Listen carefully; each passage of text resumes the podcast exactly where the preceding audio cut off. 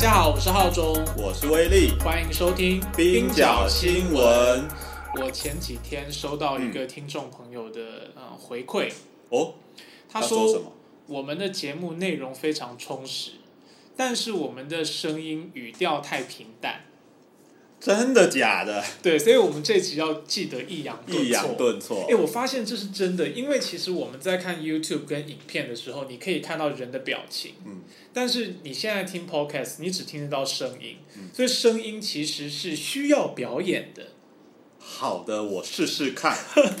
就是我们有时候在讲一句话，可能我们自己太专注在里面，就会只讲到内容，可是没有想到怎么用声音来呈现出我们的情绪。对，比如说很愤怒的新闻，我们要怎么让听众从这个麦克风或者从耳机里面可以听出，我、现在讲这个话的人感受到很愤怒。对，观众会不会以为我们是 AI 啊？就是念稿机器。嗯，应该没有那么惨吧？至少我收到的回馈是说啊，觉得建议我们可以嗯多一点这个抑扬顿挫，或多一点情绪表现啊。好的，嗯，然后我们今天看看这期节目的表现可不可以满足大家的期待。哎，我这周末看了一个电影，哦，你看什么？我看了周末也看了一部电影。我看了一个我小时候非常爱的老片，然后因为我女朋友没看过，凯莉经典没看过，重一重上。它不是经典重上，它是我在嗯，就是某一个迷之网站，哦，在家里看的，在家里看在家里看的，在家里看哦迷之网站，嗯没有，我我先讲，我是真的很想要付费，嗯，然后也跟听众朋友澄清，我其实有买 Netflix，我也有买 HBO Go，我真的花了很多钱在串流网站上，我平常不看盗版的。然后我也很追求画质，所以我不喜欢用盗版网站看。嗯但是这部片我在 Google Play 上面花了六十块去买它，嗯，播了前五分钟，我发现它没有中文字幕。怎么会这样？就是台湾的版本，不知道为什么，因为只有 Google Play 上面有。我在台哥大、在远传的 Friday 上看了，都没有这部片，就只有 Google Play，结果还没有中文字幕。嗯，所以这个时候就要用用我的抑扬顿挫，表现出我当时的这种失望之情。愤怒。已经在吃饭的，然后六十块刷下去，发现没有字幕，然后凯蒂还在旁边说：“好吧，那就看英文的吧。”这部片片长三小时，我一个周末在家下午茶时间，我还看英文字幕，我也太累了吧？痛苦哦，好累哦。对啊，所以后来就还是感谢这个迷之网站啦。嗯嗯，然后不要推广，所以不告诉大家是什么网站，我相信大家自己也知道。哦那你要告诉大家你看了什么片？这部片叫做《接触未来》。哦，哎，我没，我也没，我没听过哎、。可以去看，真的很好看。我当时看了诺兰的《星际效应》之后，我第一个感觉就是，我小时候看的这部片比较好看，哦，而且它是一个我不爆雷啦，不告诉大家剧情，因为真的推荐大家去看。片长虽然有点长，但是高潮迭起，嗯而且它是一个很经典的结合了神学跟科幻，或者是说科技的作品。嗯。因为我们一般刻刻板印象就会觉得科学跟神学好像是某种对立的关系，对，好像说你相信科学，你就应该是无神论，因为什么东西都要实证。嗯，可是这个也真的蛮有趣的，因为历史上面的自然科学家其实都是相信神的，嗯，可是反而是社会学家、念法律、念人文的这些，就好像对自然科学没那么懂的人才是无神论者。对，所以这部片其实就是也有一点。不能说给一个解答啦，但是他在处理这个迷思啦。嗯嗯，所以是意思是说，科学家因为他们了解自然跟科学的奥秘比较多，所以当他们了解到一定程度的，而没有办法解决，就是他眼前在思考这些问题的时候，他其实可能会有点觉得说，哦，那这可能真的是冥冥之中自有一个无形的力量。我觉得比较是说，因为自然科学家对于科学的工具比较能够掌握，对所以他知道这些工具的极限。嗯嗯嗯嗯，哦，反而是人文社会学家对于自然科学有一种迷思或幻想，以为所有东西都可以实证。对，但是自然科学家知道很多东西，不管他信或不信，他现在手上的工具就是无法验证，嗯可是它就存在在那里，嗯所以他比较会保留比较多的可能性。嗯嗯嗯，我觉得是这样子啦，嗯嗯所以也有可能会导向这个嗯宗教啊，嗯或者是比较神秘的一种信仰。嗯嗯。嗯，啊，这个呢不是跟大家乱扯，这个跟我们今天要聊的新闻也是有那么一点关系的。哦，真的吗？有时候有那么那么就是讲到宗教，有没有哦，硬扯一点，对不对？哦，好好好，我刚才还想到，嗯，我们闲聊也蛮久的。没有没有，不是跟大家闲聊，是真的要讲这个事情。嗯因为今天要跟大家聊的一个新闻，就是美国其实真的在这几年保守派全面的反扑。对然后呃，川普在过去几周里面其实已经宣布参选了嘛。对但是他也不见得可以真的代表保守党，因为现在看起来保守党里面人才济济啊。这个棋手之争其实相当的激烈。对，很多人都想要代表保守党出来参选。那在这种情况下，就是比谁最保守，对，没错比。谁更保守。对而且川普现在没有实权，他做不了什么事。对，可是有一些州长是能做事的。没错。那一个关键的议题，怎么样彰显你保守呢？怎么样彰显你对于这个神、对于上帝的崇敬呢？就是从堕胎权开始入手。没错。美国的佛罗里达州议会哦，在当地时间四月十三号通过了禁止怀孕六周后堕胎的法案。那这个州长就是我们今天要聊的这个人啊，桑蒂斯，他立刻就签署通过了。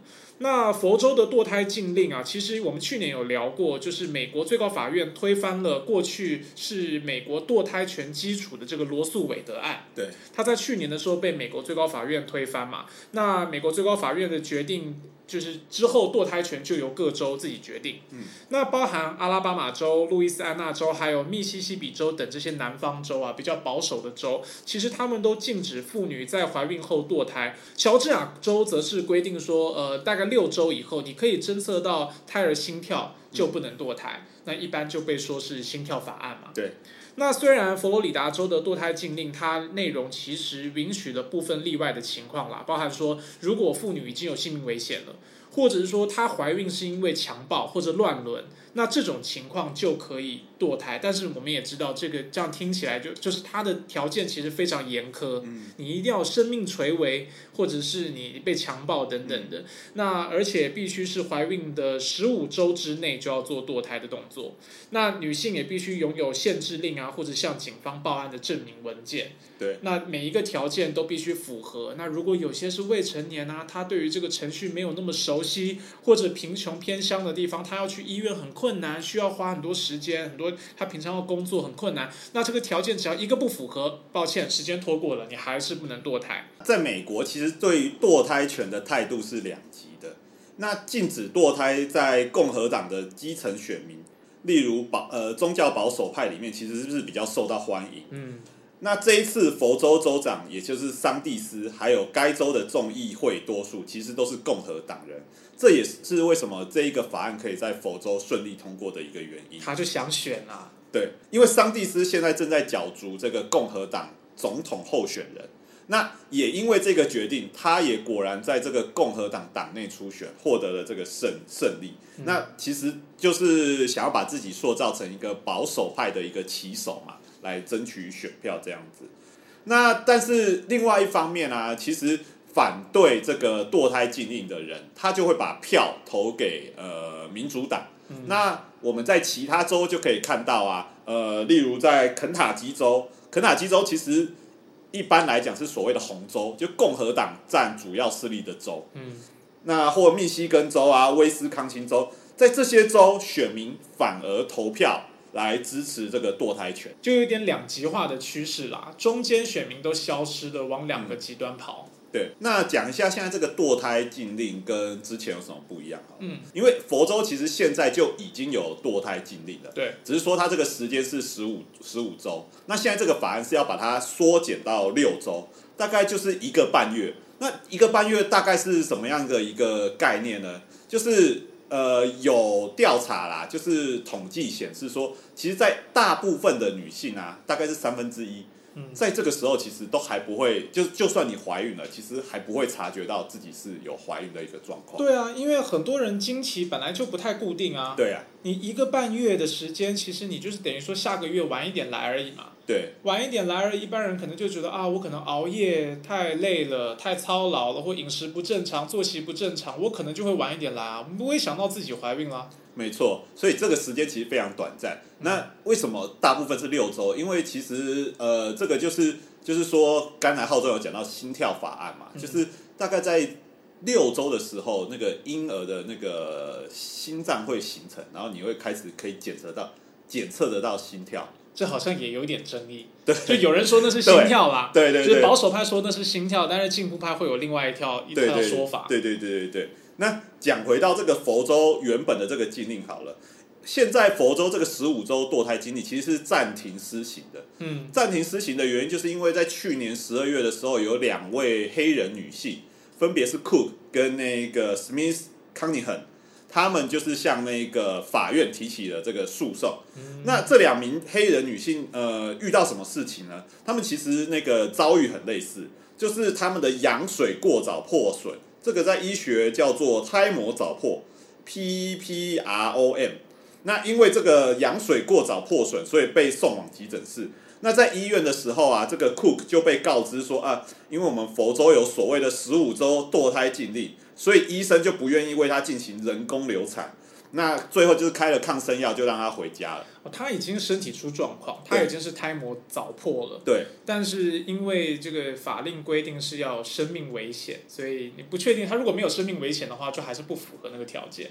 而且其实 Cook 这个情况算是生命有点危急了，因为他后来发生什么事情呢？因为后来他回去之后，他就在呃。在某家法郎的厕所，然后最后就是还是流产了。结果这一流产啊，他就是大量失血，然后最后被送往那个医院，在手术过程中甚至差点死亡。那幸存的他其实就得再次接受手术，为什么呢？就是要把那个体内这些残留的妊娠碎片清干净。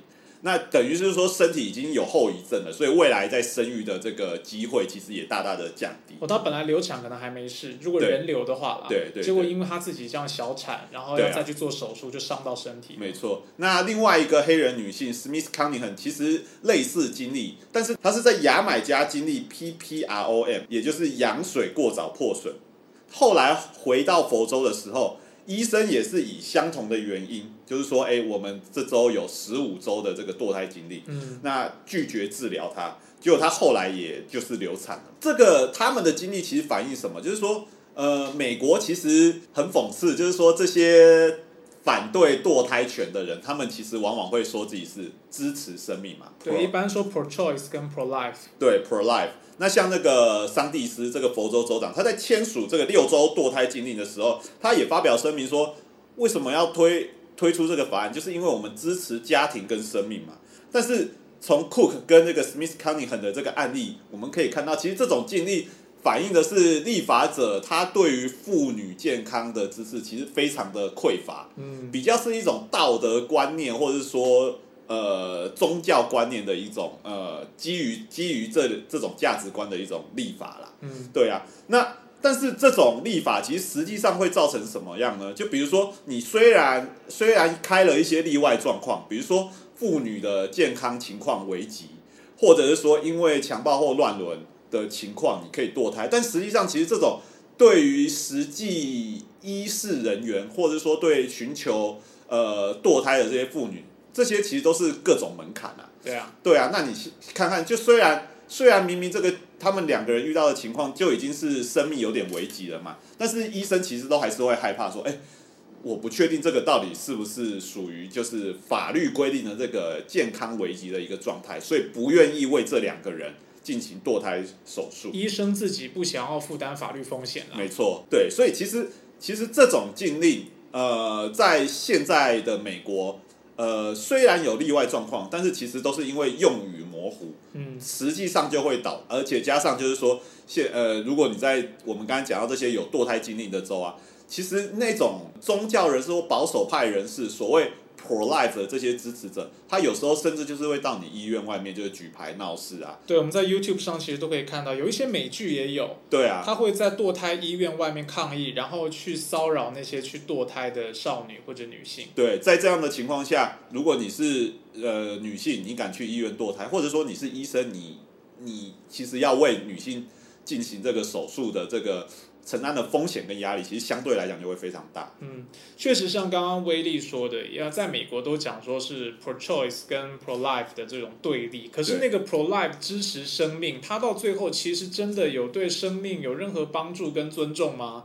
仿佛也是没有的，因为我们看到说，像这些，如果你在正规的医疗系统里面这么难获得帮助的话，你看这两个都是黑人女性嘛，因为一般有钱的人根本没有这问题啦。对，有钱的人我就搭个飞机到这个可以堕胎的州嘛，或大不了我出国做嘛。没错，如果我坐在佛罗里达州，但是我有钱，那我就是跋涉个五百多英里去其他州。来做堕胎法，对啊，堕堕胎手术其实也都可以。有钱人或中产阶级其实相对不会受到限制，就是这种穷的，比如说黑人女性，对，她没有医疗资源，然后如果正规的医疗系统不帮她做流产的话，通常会怎么办？她就去找秘医啊，对，用一些偏方，那结果最后你也没有 pro life 啊，那个小孩还是可能就是流产掉，然后伤了妈妈的身体，最后结果都是这样。没错，就反而可能让这些底层的女性遭遇更多的。健康的风险。对啊，那我们我们稍微来回顾一下那个罗素韦德案好了，因为其实我们在去年的时候，呃，不管冰角新闻或南方国际都有讲过这个题目嘛。嗯。那这个罗素韦德案到底是什么呢？简单来讲，它其实就是美国保障堕胎权的一个基础啦。因为我们要知道，美国的宪法其实是没有明文规定保障妇女的这个堕胎权，而是在五十年前有这个判例。当时，呃，在德州有一个叫做麦科维的这个女性，她化名用真罗来控告德州的堕胎禁令违宪。德州方面呢，就是由这个检察官叫做亨利维德代表出庭，所以就称为罗素维德案。那麦克维当时的情况就是说，他宣称自己被强暴了。呃，但是因为德州的堕胎禁令，当时的堕胎禁令是禁止他呃在这样的情况下面堕胎的，所以他最后就被迫生下了孩子，所以他就一状告告上那个法院，就是控告这个德州的堕胎禁令违法这样子。美国最后呃最高法院就判决德州的堕胎禁令其实是违宪的，但是他用的理由其实其实跟那个妇女的身体权益比较无关，他其实是引用了这个所谓的隐私权。简单来讲就是说。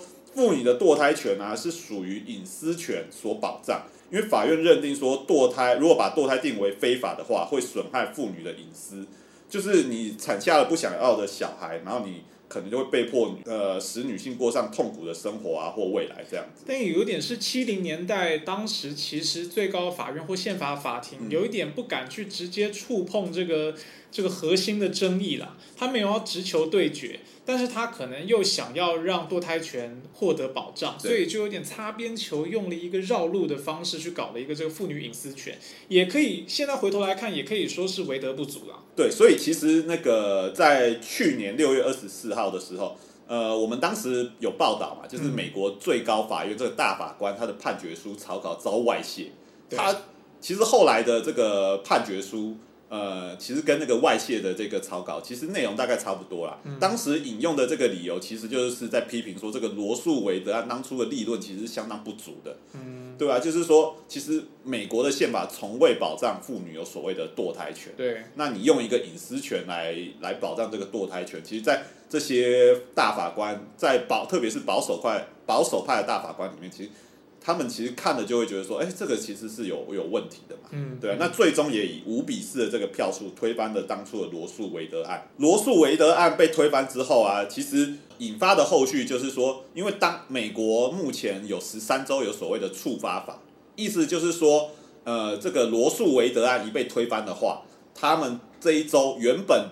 定定的这个堕胎禁令也会随之立即生效。就那些法律在各州已经都定好了，只是本来应该因为违反了宪法，所以被冻结起来，没错，没有效力。结果这个宪法代表宪法的这个罗素韦德案被推翻之后，那这些已经摆好的堕堕胎禁令立刻就生效了。没错，因为罗素韦德案其实除了刚才讲到以外，它其实还有明定，就是说呃，创立了一个所谓的三呃孕期的三个阶段，嗯，呃，就是说前三个月啊。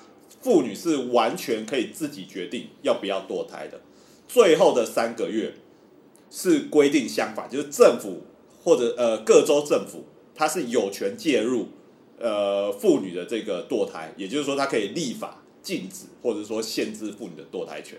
那比较模糊的其实是中间的这个阶段，那这个也是在罗素韦德案被推翻之前，大部分各州它定定的这个堕胎禁令。它其实要要宽松或者要严格，就是看中间这三个月。对，就是这个，他他的时间其实就是会定在定在这这段期间这样子。嗯对啊，但罗素韦德案被推翻之后，像刚才讲这十三周，它其实它所谓的这些呃堕胎的期限，最严格的像奥克拉马荷马州，它是规定说女性只要一旦受精就不能堕胎。嗯嗯，对对对对对，就是最严格的是这样。它就是完全不能堕胎的意思。对，那大部分其实就是所谓的心跳法案啊，那就只有圣母可以，因为圣母没有经过受精，所以玛利亚是可以堕胎的。哇哇塞，对，没错，没对，可是错，这样就没有耶稣了，对，所以最好不要激怒 基督徒，这样宗教保守派他们就是无依无靠了。因为他们还有旧约啦。哦，他们还有还有约旧约，就只是就没有新约而已。所以美国现在因为没有罗素韦德案的关系，所以关于这个呃宪法是否保障堕胎权这件事情，可以说是归零了，洗掉重来。对。然后保守派现在又跃跃欲试，比较谁比较保守？哎，川普有公开说过他反堕胎吗？哎、他倒是他到他这方面倒是还好，这个不是他的主战场。对，因为他没有要强调自己那么保守，他其实是非建制派嘛对。那堕胎权跟反堕胎其实是传统建制派的议题啦。嗯嗯所以这个也显示说，现在这个州长啊，佛州的州长桑蒂斯，他又拿这个题目出来炒一炒，对，不能说冷饭热炒啦，热饭热炒。这个在美国应该是非常受到瞩目的。对，就是还是可以吸引一些就是那种呃保守派的这些选民对啊层选，那些。南方在牧场的那些人，对，对吧？都是很刻板印象，对吧？在农场里面，我可能很很很下意识说对，在农场里面，平常就跟这些动物们在一起挤牛奶啊，挤完牛奶回到家看电，翘个脚看电视，想说啊，不能堕胎。不好说，对啊，可是我觉得桑蒂斯应该赢不了川普吧？感觉啊，感觉川普还是比较有搞头一点。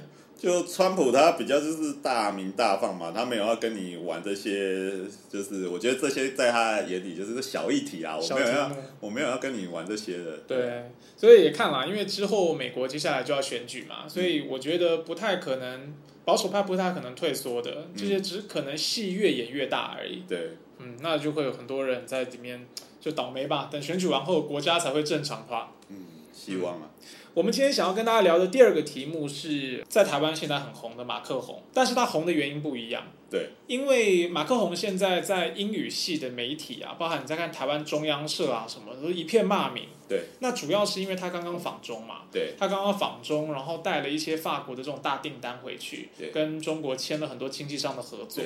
那同时，马克宏也表态说，哦，他认为在这个中西啊、中美两国冷战冲突升高的时候，欧洲特别是法国不应该当美国的这个附庸国。对，哦，他应该走自己的路，有自己的国家利益。其实站在法国的角度，呃，也也合理嘛。本来任何国家都应该是这样子，但是现在在英语系媒体就认为说啊，法国竟然选边站，站到中国去。为了赚钱背弃道义跟道对。对，现在马克宏在英语系媒体里面的形象是这样子。那他在国内其实确实也腹背受敌，但是台湾很多人会把这两件事情混为一谈。其实实际上，这个国际上就在讲说中美这个冲突啊，在法国。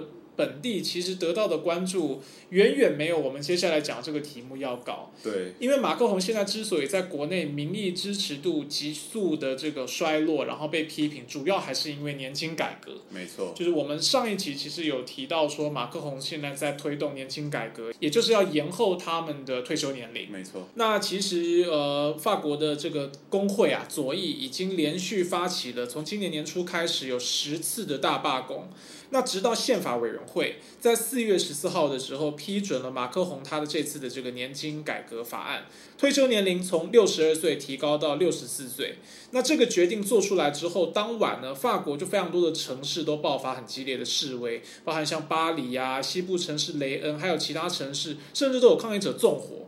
然后巴黎总共有一百一十二个人被逮捕，我还看到他们去烧那个 LV 的 LV 的店家，因为就说马克宏跟他的夫人都是穿这种昂贵的名牌啊，所以他们就会去攻击这个店家。对法法国人抗议就是没有火，就是不够热情。他们 他们很凶，他们跟警察都很凶。对对对，哦台湾还是相对温和一。一定要烧些东西才嗯才才算是抗议。对，那法国的宪法委员会，它其实就可以想象成是，比如说其他国家的最高法院，那这个组成包括九个委员啊，就是呃是由总统啊、国民议会的议长跟参议院议长各任命三人。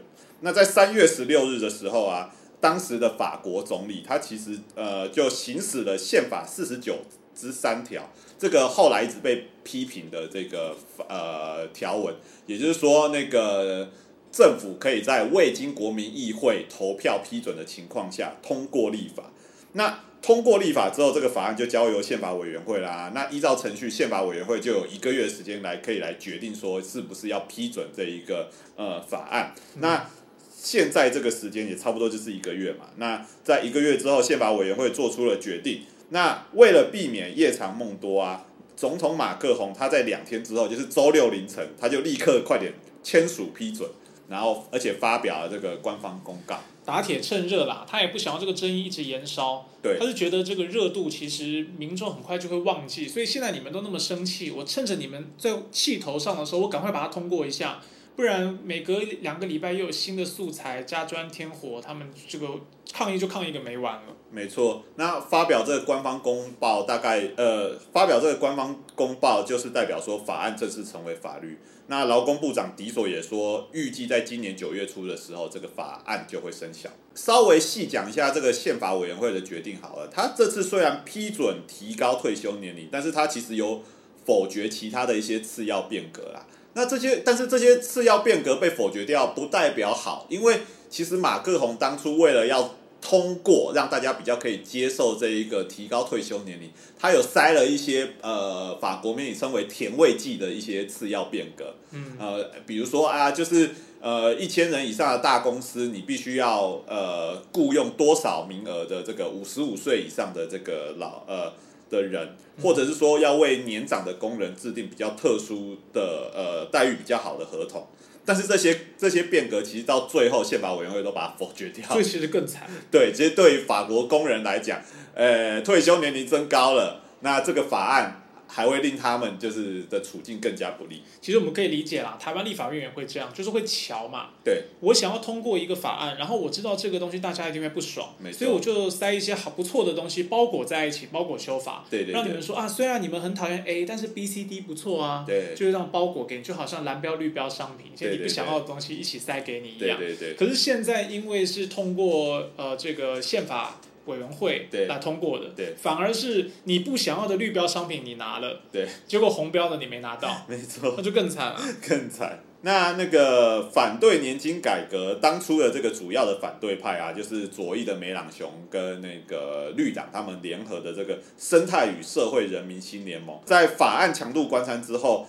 他们其实也向那个宪法委员会提出法案要交付全民公投的提案，但是这个提案最后是被宪法委员会否决了。那现在生态和社会人民新联盟，他们就进一步想要用其他的方法来继续希望呃把这个法案交诸呃全国投票。联盟的召集人梅朗雄就表示啊，宪法委员会的这个决定就表示他在乎的是总统是马克宏这个君王。而不是我们人民的需求，所以他强调会持续斗争，其实就是吵架嘛，就说他们不民主嘛。对对对，但是实际上我们来看一下，就是宪法委员会通过之后，到底还有什么样的的的的抗争，或者说改变的这个空间呢？其实对于左翼跟工会而言呢，就是宪法委员会批准这个年金改革之后，其实意味这个体制内的方式。其实越来越少了，要扭转局势，其实几乎越来越没有空间了。特别是说，你考量到工会连续三个月，它不断的动员那么多的群众上街抗议，未来可不可以持续就是号召群众上街，其实是一个问题。为什么会这样说呢？因为其实，在三月，也就是抗争最高峰的期间呢，呃，当时工会发起了几乎是周周的这个全国大罢工啊。嗯。当时最最多的时候，全国有一百三十万人上街。好好好。但是在这个宪法委员会要做出决定之前，工会其实也继续动员，但是当时出来的人就只有三十八万人，只剩四分之一了。对对对对对，所以其实明显可以感觉到这个抗议的动能有就是渐缓的这个趋势。大家会疲乏啦。对，嗯，而且其实各个行业别，你要这样子短时间内的这个这个不断的动员，其实对于各工会的这种组组织战啊，这种其实都是很消耗的。没错。不过我们知道五月一号劳动节就要来到，那这个法国第二大工会法国总工会，他们也扬言要号召民众来反对这个年金修了。不过到底可以号召多少人出来？那我们就。继续观察，而且五一就让人有一种行礼如仪的感觉啦。嗯，因为每年五一其实都会有既定的抗议嘛。对。那其实对于政府或媒体来讲，会觉得哦，五一本来就会有人出来抗议，可是每年也就这样按表操课。没错。其实台湾也是嘛，那不会成什么气候，不会有什么影响。嗯。所以看起来体制内好像真的是有点悲观，我觉得可能就这样子的啦。那顶多就是炒一炒，那作为下一次总统大选的时候，又拿这个议题出来，可以成为一个筹码，这样。没错，没错。那呃，在法国其实有百分之七十的人是反对年金改革的。那在宪法委员会批准之后，其实马克龙的民调也预计持续探底。嗯。但是马克龙其实说起来也蛮厉害的，就是他在你看他在任内推动的这些法案都那么不受欢迎啊。燃料税啊，或者拒绝取消富人税啊，所以然后引发那个所谓的黄背心之乱嘛。然后到到今年的这一个工会抗议这个年金修二，结果这些法案，呃，有的当然没有通过啦。但是呃，就算没有通过，其实马克龙也都一直没有被拉下，拉下不死鸟的感觉啦。对对对，他的民调下来，但是后来都会弹回去。对对对对对，所以他今年他就呃，他也说啦，就是在那个。大家如果有印象的话，巴黎的这个圣母院在四年前遭大火嘛，对，烧掉。那他他有点有点就是在讲自己是不死鸟的这个意思啊，就是他在四周年的时候，他就去视察这个圣母院，然后就在呃就在现场就发表说。诶，不管怎么样，反正我的座右铭就是坚持到底这样子，没有要妥协的意思。对他没有要妥协的的意思。现在看起来，他的民调已经输给他的主要对手，就是勒庞啊。没错。可是勒庞是个极右翼啊。对。所以对于中间派或梅朗雄这些人来讲，除非你左翼能够取得执政，不然到时候最后很多人还是含泪支持马克宏，因为你把他拉下来，上去的是勒庞，那更可怕。他对于年轻的议题不会比马克宏要来得好啊。而且其实勒庞在年金改革这一段期间，他的民调其实是有比较上升的一个趋势。对啊，他其实就是有点是在趁着这个马克宏年金改革备受批评，然后他其实勒庞虽然嘴巴讲说，哎，我是反对年金改革的嘛，但是其实上一集我们其实有讲过，说其实勒庞在竞选的时候，他其实对于这个题目比较是不置可否，而且甚至是。主张就是说要提高到更高的这个年龄。他现在反对只是一个政治盘算，他希望去阻隔啦。对对对对对对对，没错。那我们就看看说，哎，到时候这个总统大选的时候，到底勒庞。有没有可能就是呃就是这样趁着马克龙反正做不好的时候，然后就打他一下打他一下，然后趁机上位。梅朗雄应该还会再选吧？他会再选吗？哎，我打电话问一下他。可是梅朗雄年纪好大了哦。对啊。虽然政治立场上比较喜欢梅朗雄，当然作为左派嘛，他提出来的东西比较进步嘛。嗯。可是你从年纪上来看，看马克宏就长得漂漂亮亮的那种干净还有小生啊。四十五岁。然后梅朗雄是一个你知道老头对吧？老白男。对啊，那个摆出来看就比较不好看，这都很这都很难讲啊！你看拜登不也就是当选了吗？所以大家就觉得他快要失那个失智了。对对对对对对啊！那没办法，美国没有那个年轻的像马克宏这样长得漂漂亮亮的人出来选。哎，对，上一次是真的真的没有。好，我们今天就跟大家分享一下我们过去报道过的这两个题目的后续发展。那未来如果有什么新进度的话，可以再跟大家聊一聊。嗯，希望我们今天的节目有比较有声音的抑扬顿挫，可以让听众们满意。是的，那我们这集节目是第四十五集，哎，转眼也就四十五集了，快要迈向第五十集了。我们要来想想看，五十集的时候要来做一个什么活动好了。好，我们我们来想一下好了。对，然后我们也会持续的改进我们的节目呈现方式，或者是说有更多的像抽奖啊这样子的活动来回馈给我们的听众朋友。对如果你对我们节目有什么意见的话，也欢迎私下告诉我们，或者传个私讯啊，在脸书留言都可以啊。骂太难听的那种，在脸书上的那种，那没关系，就继续骂，因为黑粉也是粉，我们也很那个，我们也很重视你们的意见啊。因为有时候脸书上会看到一些乱骂的，哎，不能说乱骂，就是严厉的批评啊。对然后我们也都很很很虚心指呃虚心受教。有吗？有虚心吗？有时候只是 嗯。好了，五十集的时候，我们来看看有什么就是可以让观众明显感觉到的一些，比如说线下的活动啊，或者是说，哎、我们最近其实也有想说，哎、看这个录音的品质可不可以呃调的，就是调整的更好之类哦的，。线下活动这很累，好，我们来想想看、啊。对对对对对，好啦，谢谢你们收听，以上就是这期节目的全部内容。那希望大家多多把节目分享给你关心国际新闻的朋友。冰角新闻不止冰山一角，我们下周见啦，拜拜拜。